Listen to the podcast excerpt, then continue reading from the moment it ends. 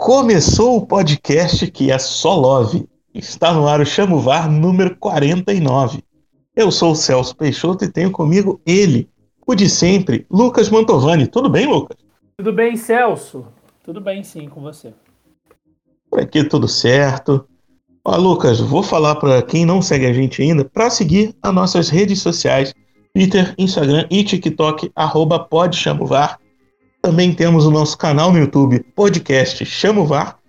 E temos também planos de apoio. Lucas, como faz para ser um apoiador do VAR?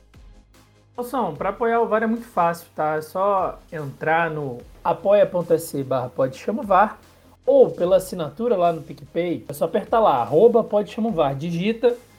Essas duas opções você tem acesso ao nosso plano de apoio VARzão, você tem acesso ao nosso sorteio mensal de brindes e também recebe material bruto das nossas entrevistas com os protagonistas do campeonato. Esse mês tem entrevista, hein? Além disso, se você quiser ajudar o VAR, independente de plano de apoio e, da, e do valor, manda um Pix. Manda um bom e velho Pix. Chama o VAR Podcast, gmail.com, ajuda demais a gente, tá? Pagar os nossos, os nossos custos, as nossas dívidas. Não é nem para ganhar dinheiro, não, é para pagar mesmo. Além disso, Além de tudo isso, né, além de ajudar a gente, você pode trocar uma ideia com a gente pelo nosso grupo de Telegram. Isso aí, a cabine do VAR ela tá aberta. Então é só você pesquisar cabine do VAR no Telegram e você vai ter acesso ao nosso grupo. Lá a gente fala de futebol, fala de coisa aleatória, de tudo você imaginar e também de Série C, obviamente. Lembrando que toda terça-feira sai o nosso texto no Última Divisão né, parceria VAR Última Divisão, União Sinistra voltou é, há um tempo. Então você pode acompanhar os nossos textos lá, ultimadivisão.com.br, tá? E por último e muito importante é se você gosta do Chamo VAR, se você acha o nosso projeto interessante e acha que pode ajudar no projeto, você podia se tornar um novo integrante do VAR. A gente está procurando novas pessoas para compor esse elenco premiado, que até agora só tem eu e o Celso. Você pode ser mais essa pessoa. Para fazer isso, é só você mandar lá no nosso formulário. A gente tem um formulário bonitinho, você escreve certinho o que a gente está pedindo lá, a gente vai entrar em contato com você. Tá bom? Todos esses links estão na descrição, então não precisa fazer nada agora, pode continuar escutando o podcast numa boa, mas no final pode fazer tudo isso aí. Lucas, passando agora nas estatísticas do campeonato, foram 60 vitórias dos mandantes, 38 empates e 22 vitórias dos visitantes, 241 gols marcados em 120 jogos, que dá uma média de 2,01 gols por jogo. O Ipiranga tem o melhor ataque com 20 gols feitos, o Manaus tem a pior defesa com 20 gols sofridos, Santa Cruz tem o pior ataque com 6 gols feitos, e Botafogo da Paraíba e Ferroviário tem a melhor defesa com 7 gols sofridos. 7 também é o número de gols que os nossos artilheiros fizeram, Quirino do Ipiranga e Manuel do Altos. O Novo Horizontino não sofreu gols em casa, Manaus sofreu 16 gols fora de casa, o Ipiranga fez 13 gols no primeiro tempo, o Paraná sofreu 8 gols antes dos 30 minutos de jogo. É muito gol sofrido no começo da partida. Criciúma é o melhor mandante, com 18 pontos em 6 jogos, 100% de aproveitamento. Santa Cruz é o pior mandante, fez 3 pontos em 6 jogos, que dá 16,7% de aproveitamento. O Paysandu é o melhor visitante, fez 11 pontos em 6 jogos, dá 61,1% de aproveitamento. E o São José é o pior visitante, fez apenas 1 ponto em 7 jogos, o que dá 4,8% de aproveitamento. Lucas, o que, que você tem a dizer sobre esses números? Algo te surpreende? Eu acho que o que me surpreende é o Criciúma ainda ser o mandante com 100% de aproveitamento, né? É, acho, acho que para essa fase da, do campeonato, né, a gente já, tá, já passou 12 rodadas, é, eu não esperava esse, esse aproveitamento todo de nenhum. Mesmo o Criciúma não sendo favorito, mas pensando nos favoritos que a gente tinha, pensado, tinha colocado no começo do campeonato, também não esperava que, que estivesse 100%. É um desempenho muito bom, né? Muito difícil jogar contra o Criciúma lá. É... E acho que além, além desse destaque, acho que a, o, a defesa do Botafogo e do Ferroviário, né? A do Botafogo acho que é mais constante, mas a do Ferroviário parece ter melhorado de uns jogos para cá, né? O time não estava figurando nesse, nessa lista desses últimos tempos, mas aparentemente o que melhorou no, na defesa deu uma piorada no ataque, né? É o que muita gente diz que é o cobertor curto. É, se você melhora um, aí fica ruim o outro, porque não tem elenco suficiente para poder ter tudo bom. Né? Então você prioriza o ataque ou a defesa. Aí priorizou a defesa, o ataque não funciona tanto. É, mas o, o, o Ferroviário, inclusive, é um time que vem empatando muito, né? Se a gente pega ali abre o, os últimos jogos, o time desde a virada do turno ali na nona, na nona rodada só coleciona empate, né? Empatou contra o Floresta, empatou contra o Botafogo, empatou contra o Altos e também empatou agora contra o Santa Cruz. É... Uma vitóriazinha, em vez desses empates todos, e o clube estaria em primeiro lugar, né? Disputando a ponta justamente contra o Botafogo. É que o Ferroviário ele teve em primeiro lugar por dois momentos nessa Série C. Ele teve na terceira rodada, aí engrenou ali uma sequência ruim, perdeu para o Tom Benz, perdeu para o Jacuipense, aí empatou com volta redonda, deu aquela respirada, ganhou duas partidas, voltou a ser líder e esses quatro empates seguidos. Então o problema do Ferroviário é ser líder. Quando ele consegue ser líder, ele começa a não vencer. É, a torcida... O negócio então é não ser líder. O negócio é não ser líder. Quando a torcida empolga lá na liderança, o time cai um pouco para não criar expectativa, né? É um time muito inteligente. É. E, e também a troca dos técnicos deu jeito ali, né? Em Paysandu e Manaus. Dois times subiram bastante de colocação, né? Paysandu com duas vitórias e uma derrota. O Manaus com duas vitórias e um empate. É, o, o falando do Paysandu, primeiro, o que aconteceu foi uma inversão. O time ganhava fora não ganhava em casa. Agora trocou de técnico, ganha em casa não ganha fora. Então ali precisa se decidir. O negócio é trazer. É, joga próprio. um técnico em casa, um técnico fora. É, o futebol é inteligência. É. Exato. O nome disso é planejamento. É, é uma coisa que falta nos times da Série C.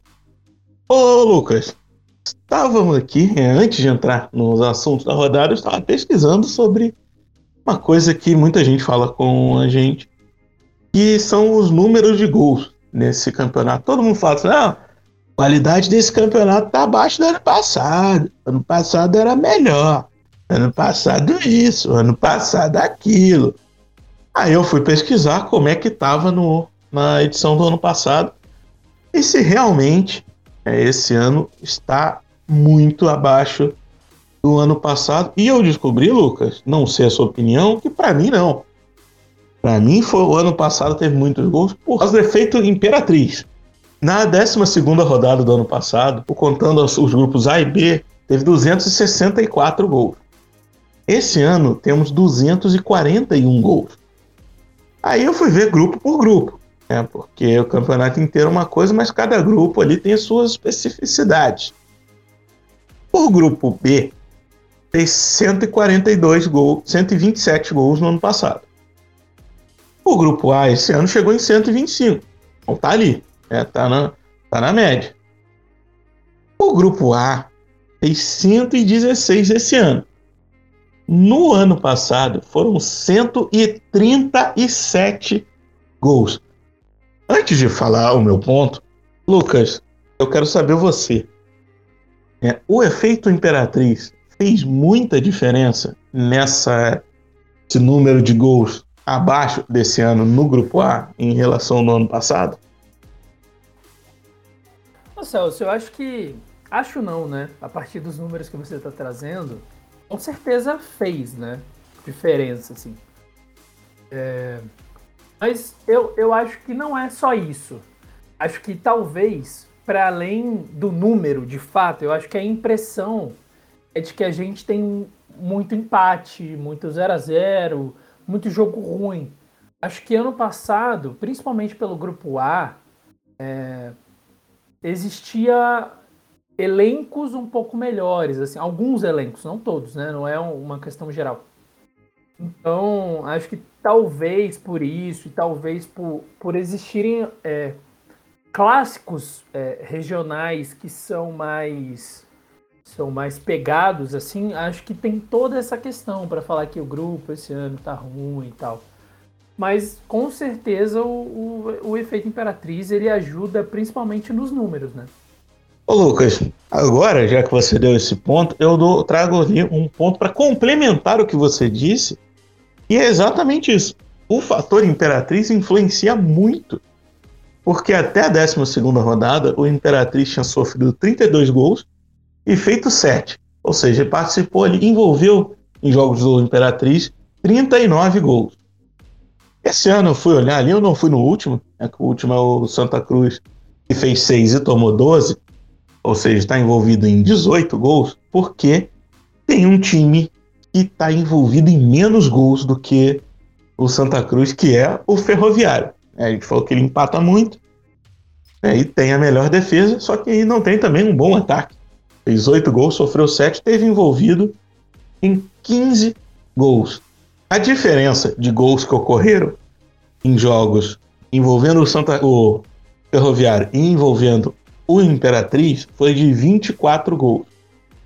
Ou seja, o Imperatriz fez muita diferença no ano passado. Né? A gente vê que esse ano, por não ter um time tão abaixo assim, ele tá mais. É, o campeonato tá mais equilibrado. Uma, um desses fatores que a gente pode também é, tirar uma conclusão nisso é a quantidade de pontos que está sendo é, distribuída entre os times. O líder desse ano, que é o Botafogo, tem 20 pontos. O líder do ano passado, que é o Santa Cruz, era o Santa Cruz, tem, tinha 27. Vila Nova, que era o segundo, tinha 23. Remo, que é o terceiro, tinha 22. Ou seja, o líder desse ano ficaria em quarto, porque o Ferroviário tinha 17. Então, muito por isso, muito pelos é, números de empate muito grandes, esse ano é visto como um campeonato com nível técnico abaixo do ano passado. É, eu não tenho, não fiz esse levantamento de quantos técnicos trocaram é, durante essa temporada em relação à temporada passada, mas creio que seja também um número maior. Então, a rotação ali de comando no elenco pode ter influenciado um futebol bem abaixo nessa temporada. É, eu acho que essa questão de desse equilíbrio maior ali nos pontos, né, que resulta em a gente não ter times dominantes, times em que a gente é, sabe que vai entrar na rodada e vai ganhar e não importa o adversário, a gente pode estender isso para o grupo B também, né? É, se a gente pega ali na 12 rodada do ano passado, o Brusque, que era o líder é, do grupo B, vinha de uma ótima campanha na primeira, no primeiro turno, já não estava tão bem no segundo, mas o Brusque tinha 27 pontos, né? O primeiro lugar. Hoje a gente tem o, o, o, Ipiranga com 23, né? E além disso a gente tem outros clubes com 23, o Novo Horizontino, Criciúma, tem o Ituano com 21. A gente pega é, 21, é, o, é a pontuação do, do segundo lugar, né? do, em 2020. Hoje é do quarto. Então, é, eu acho que essa questão, assim, ela pende para os dois lados. Tipo, por isso que a gente acha que no grupo B, por mais que não exista um clube dominante, me, a qualidade de jogo parece melhor, né? E no grupo A, é, isso acontece, mas ao contrário. Porque tá todo mundo tão perdendo ponto um para o outro, né? que a gente tem do primeiro ao sexto uma, uma diferença de só dois pontos. Nenhum time desgarrou ainda, né, propriamente. Acho que esse efeito tende para os dois lados de formas diferentes, né? Tanto que a gente fala que o grupo B hoje parece ter times mais competitivos do que o grupo A, né? Se a gente compara ali. É, o líder hoje do grupo A, o Botafogo, ele não se classifica no grupo B. Ele fica em quinto lugar. Então eu acho que é, é por isso que existe essa comparação em relação ao ano passado e também por isso que existe essa comparação entre os dois grupos. E aí eu acho que por isso que as pessoas também falam que o grupo A é, ele não é tão bom, grupo A ele tá ruim, enfim. Né? Mas o Lucas, comparando do, os dois grupos agora, né, do ano passado com esse ano, o grupo B pegando média de ponto dos quatro no, seriam classificados para a segunda fase. É o G4.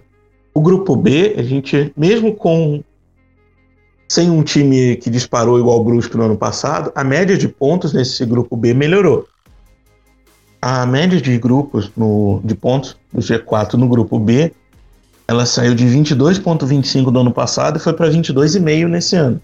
A gente não tem o Brusque que estava disparado como no ano passado, mas também ano passado o G4, o quarto colocado era o Criciúma com 16 pontos. É, nesse ano, 16 pontos tem o sexto colocado e o sétimo colocado, são Mirassol e Figueirense.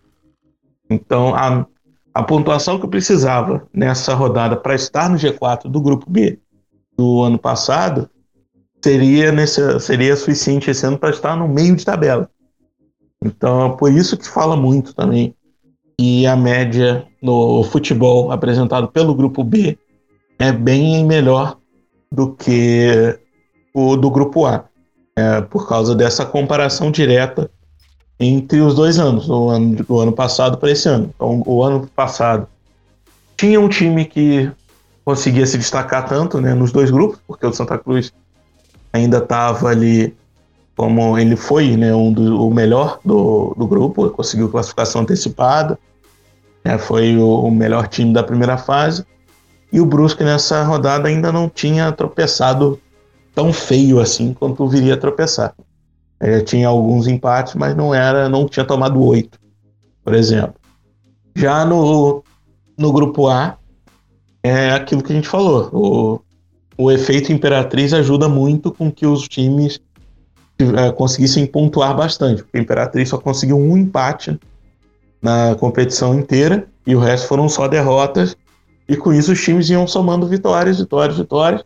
Esse ano não tem o, o efeito Imperatriz e os times conseguem empatar muito.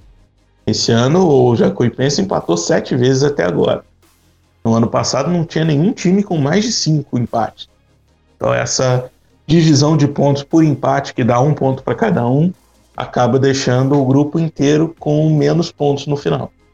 Ô Celso, vamos estender um pouco essa discussão então sobre esse nível de futebol. Vamos. É, você acha que chegando numa segunda fase, se a gente pega hoje, é, os confrontos ficariam Botafogo da Paraíba e Manaus contra Novo Horizontino e Ituano, um grupo difícil, bem difícil, inclusive. É, e o outro grupo seria Sandu Tombense e Criciúma. Você acha que esse domínio, é, não sei se a palavra é domínio, mas você acha que essa qualidade a mais dos, dos clubes hoje que jogam no, no grupo B, né, essa qualidade de futebol que a gente nota, você acha que vai continuar de, dessa forma quando passar para a próxima fase? Ou você acha que zerando tudo, esquece, não tem nada a ver? Ah, é um esquece, mas não é tão esquece assim. É porque muitos pensavam no ano passado que o Londrina, que é o exemplo que eu adoro dar aqui, é, não passaria porque era o time que só jogava dentro de casa. Acabou que não venceu nenhuma dentro de casa na segunda fase, venceu duas fora e acabou classificando muito porque ninguém mais quis classificar naquele grupo. Naquele grupo. É, e, ao contrário disso, o, Santa Cruz, que vinha muito bem, não jogou nada e acabou não passando. O Brusque, que tava, começou bem, terminou a primeira fase mal, acabou se recuperando. Mas é aquele negócio, né? Você. Você é, é um campeonato novo, mas você não pode esquecer tudo que fez na, na, na fase anterior, porque o Remo continuou na mesma pegada e chegou na final. O Vila Nova, apesar de ter trocado de técnico também, ele era um time ajeitado, era um time encaixado, conseguiu chegar na final. É, não, não pode ir contando até o final que é campeonato novo, então vou aos trancos e barrancos sem deixar nenhuma base que eu consigo passar. É, tem que pensar sempre no, na segunda fase como um complemento da primeira, não como fase completamente diferente. Agora, esses grupos é, o, que aconteceriam se terminasse hoje, não sei se seria tão fácil para os times do grupo B. Mas se continuar o Criciúma vencendo dentro de casa os seus três jogos, conseguindo um empate fora, 10 pontos é necessário para passar. Ali você consegue muito bem classificar para a Série B com 10 pontos. É, o Novo Horizontino também, que joga muito bem dentro de casa, apesar de ser um, um jogo feio, se vê, ele é eficiente. Então tem chance. O, o Ipiranga também tem um bom ataque, tem chance sempre. O, o Ituano tá melhorando com o Mazola, né? Não é aquele timaço porque é o Mazola.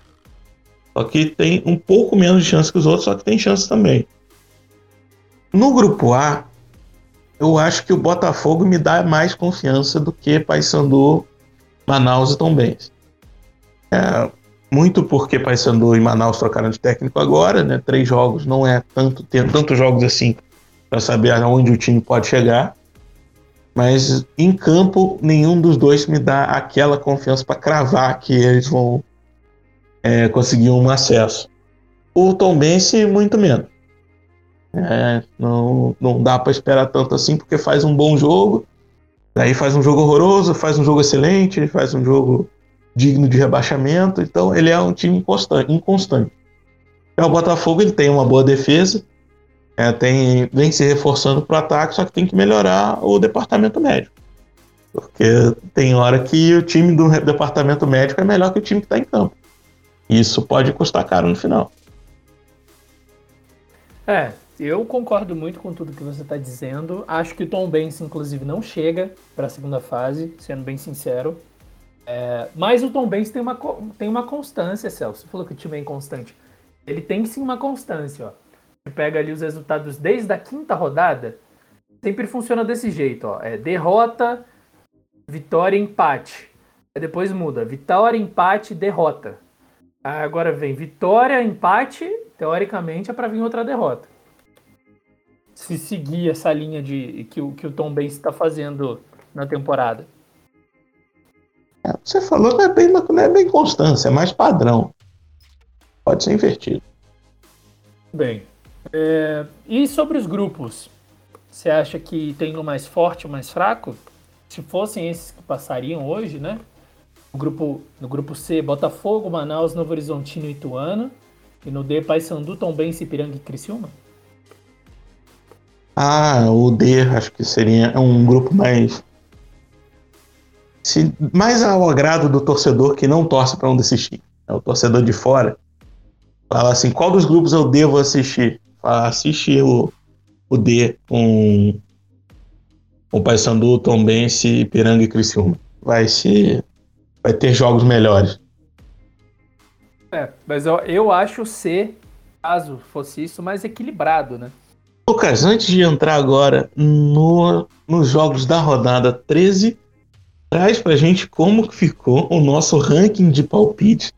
Eu acho que a gente tá empatando demais. É, é estilo Série C esse podcast, é muito empate. É, o podcast com a cara da Série C, né? É, você acertou de novo 4, eu acertei de novo 4 também acho que já tem umas boas rodadas que a gente vem mantendo, né? Essa constância que não é maravilhosa, mas também não é ruim. É, você chegou a ter, você chegou né, agora com 50 palpites corretos, eu tô com 42.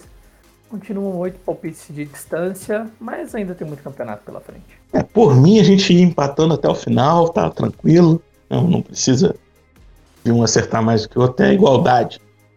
A 13 terceira rodada começa na sexta-feira, vulgo dia que sai esse podcast, dia 20 de agosto, com Botafogo da Paraíba e Floresta, às 8 horas da noite, com transmissão da TVN Esporte. Eu vou de Botafogo e você, Lucas? vou de Botafogo também, né? Esse jogo, assim, é Série C, né? Mas o Botafogo tem maior probabilidade de ganhar hoje. Sábado, dia 21, às 11 horas, São José em Novo Horizontino, com transmissão da TVN Esporte. Eu vou de São José e você, Lucas? Eu vou de São José também. 15 horas, Ferroviário e Tombense com transmissão da TVN. Eu vou de empate, e você, Lucas? Eu acho que dá Ferroviário. 17 horas, Mirassol e Figueirense com transmissão da Band para o interior de São Paulo e do Dazon. Eu vou de Mirassol e você, Lucas? Ó, oh, ousado. Eu vou de empate. Também às 17 horas, Manaus e Altos com transmissão do Dazon e da Band para o Norte e Nordeste. Eu vou de Manaus e você, Lucas? Eu vou de Manaus também. Você fica copiando meus palpites, fazer o quê? Às 19 horas, Paraná e Ituano com transmissão do Dazon. Lucas, o seu palpite. Muito bem. Eu vou de Ituano. Acho que vai dar Paraná. Ô, oh, oh, louco. Domingo, dia 22, Criciúma e Oeste, 11 da manhã, com transmissão da TVN. Lucas, o seu palpite. Meio a zero, Criciúma. Eu vou de Criciúma. Às 16 horas, Botafogo de São Paulo e Ipiranga, com transmissão da TVN. Lucas, o seu palpite. Rapaz, eu acho. Eu acho que vai dar Botafogo. Eu acho que tem cara de empate, mas vai dar Ipiranga. Às 18 horas, Volta Redonda e Paysandu, com transmissão do Dazon. Lucas, o seu palpite. Eu acho que dá empate esse jogo. Eu vou de volta redonda.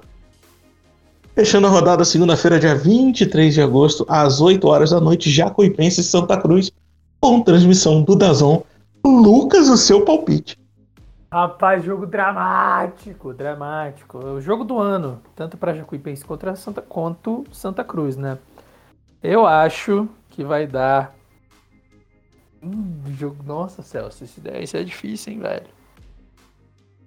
Porra. Eu acho que dá. Empate. Vou colocar empate.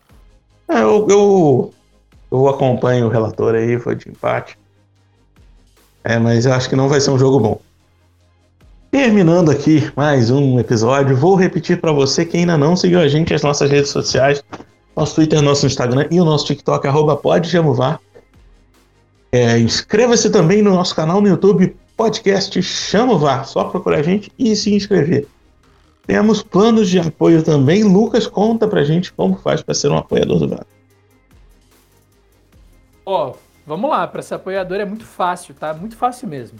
Dá para fazer isso pelo PicPay, no arroba VAR, ou pelo Apoia-se, no apoia.se barra. Entra lá nesses dois lugares para você ver qual é o nosso plano de apoio e quais são as vantagens em que você tem assinando esse plano de apoio, além de ajudar a gente, claro.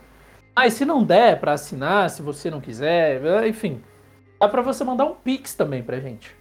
Chama o varpodcast@gmail.com, essa é a chave do nosso pix. Manda lá o valor que você puder, o valor que você quiser, o valor que achar que deve, porque ele por si só já ajuda muito a gente a pagar as nossas contas. Além disso, se você quiser trocar uma ideia pessoalmente com a gente, pessoalmente online, claro, é só entrar no nosso grupo de Telegram, Cabine do VAR, tá? Só pesquisa lá no Telegram, Cabine do VAR, entrar no grupo, você consegue conversar com a gente, tem conversa sobre a Série C, tem conversa sobre aleatoriedades, é bom demais.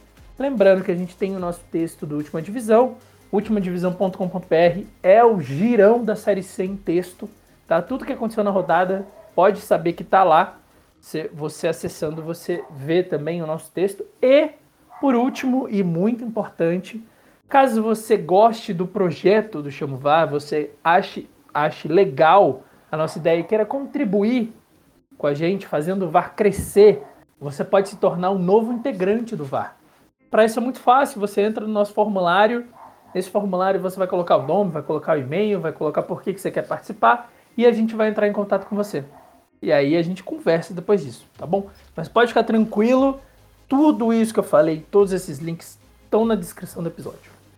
Isso aí, Lucas. Sempre um prazer ter você nesse podcast. Eu deixo o meu abraço para sua pessoa.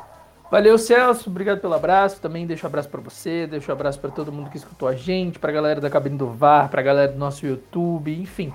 Todo mundo que de algum modo interage com o VAR, vou deixar meu abraço. Hashtag Família VAR, é isso. É isso aí, galera. Um abraço para quem escutou até aqui e até semana que vem.